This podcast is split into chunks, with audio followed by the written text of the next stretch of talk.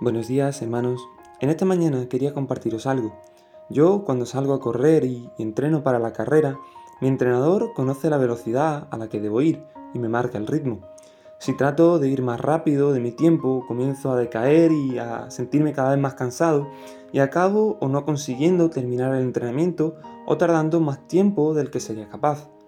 Para no perder el ritmo y mantenerlo constante, en atletismo existe una persona a la que se le llama liebre, que es quien te va marcando el ritmo, va normalmente delante tuya, marcándote el ritmo.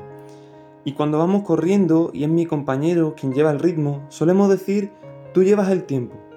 Y yo simplemente confío en que él lo controla y me limito a seguirlo. Y esto me llevaba a acordarme de Eclesiastés 3.1, que dice, todo tiene su tiempo, y todo lo que se quiere debajo del cielo tiene su hora. Dios tiene el control y un propósito para cada uno de nosotros. En esta mañana te invito a que no te impacientes y puedas esperar el tiempo de Dios, que como dice Eclesiastés 3:11, todo lo hizo hermoso en su tiempo. Podamos confiar en Él y como yo digo con mis compañeros, podamos decir, Dios, tú llevas el tiempo. Dios te bendiga.